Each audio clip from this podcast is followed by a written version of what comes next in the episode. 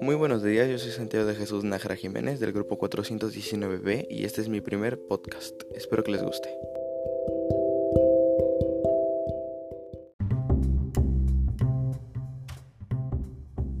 En este capítulo trataremos dos temas, el juego y el tiempo libre. El juego son actividades recreativas para divertirse y pasar el rato. Esas pueden fomentar el trabajo en equipo, la amistad y la competitividad. Los tiempos libres son los que tienen las personas cuando se olvidan de sus obligaciones, se relajan, descansan y hacen otras actividades de ocio. Ahora que entendemos estos términos, podemos decir que los tiempos libres combinan muy bien con los juegos. Pero yo me pregunto, en estos tiempos de pandemia, ¿cómo podemos lograr esta combinación, ya que no podemos tener contacto físico con los demás? Así que para el entretenimiento tenemos diferentes alternativas como los juegos de video o en línea ya que cubren tiempos libres y pueden lograr un desarrollo neuronal, lo mismo que los juegos lúdicos, esos también pueden fomentar el trabajo en equipo y la amistad.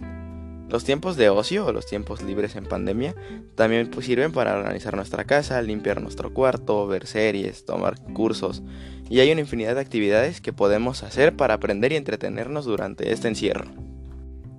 Ahora, para nuestro siguiente tema tenemos, ¿por qué son importantes los juegos lúdicos para desarrollar nuestra corporidad? Estos juegos son muy importantes ya que gracias a esto desarrollamos muchas habilidades como pueden ser nuestra velocidad, nuestra resistencia, nuestro estiramiento, nuestro salto, nuestro aguante, etc.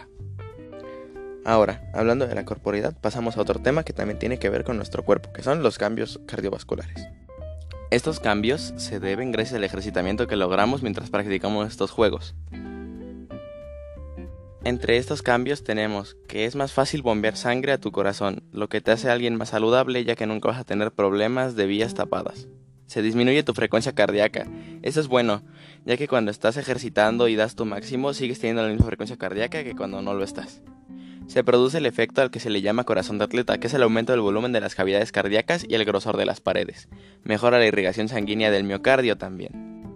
Dicho todo esto, ya son todas las preguntas que teníamos para este podcast. La verdad es que es un tema muy interesante.